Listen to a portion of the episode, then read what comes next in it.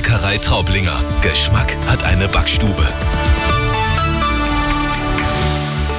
Es ist 9 Uhr. Ich bin Anna Zeller. Guten Morgen. Bundesinnenministerin Faeser will nach der Amoktat von Hamburg den Entwurf zur Änderung des Waffengesetzes noch einmal prüfen. Das sagte sie der ARD. Wer in Zukunft einen Antrag auf eine Waffenbesitzkarte stellt, soll dann auch auf seine psychologische Eignung getestet werden, so Faeser im Fernsehinterview. Dafür sollen dann auch die zuständigen öffentlichen Stellen besser vernetzt werden. Die Hamburger Waffenbehörde hatte offenbar im Januar einen anonymen Hinweis erhalten, dass der Amokschütze möglicherweise psychisch erkrankt sei. Faeser möchte ein ärztliches Attest zur Bedingung machen, bevor in Zukunft zum ersten Mal Waffenscheine vergeben werden. Thomas Tonfeld Nachrichtenredaktion.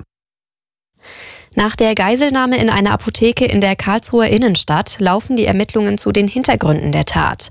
Ein polizeibekannter 20-Jähriger hatte nach Angaben der Polizei elf Geiseln in seiner Gewalt, fast fünf Stunden lang. Nach ersten Erkenntnissen wurde niemand verletzt. Aktuell werde ermittelt, ob es sich bei einer der Geiseln womöglich um eine Mittäterin handele, heißt es. Ab 2035 sollen in der EU keine neuen Verbrennerautos mehr neu zugelassen werden. Allerdings gibt es weiter Streit um Ausnahmen vom Verbrennerverbot für sogenannte E-Fuels. Darauf beharrt Verkehrsminister Wissing. Nun hat Umweltministerin Lemke Wissing zum Einlenken aufgefordert. Sie sagte dem Redaktionsnetzwerk Deutschland, Deutschland müsse zu seinen Zusagen stehen. Im Streit um US-Subventionen für grüne Technologien gehen die USA und die EU einen Schritt aufeinander zu.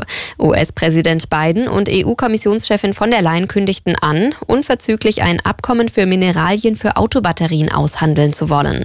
Das Abkommen soll ermöglichen, dass auch in Europa hergestellte Elektrofahrzeuge für Steuergutschriften der USA in Frage kommen.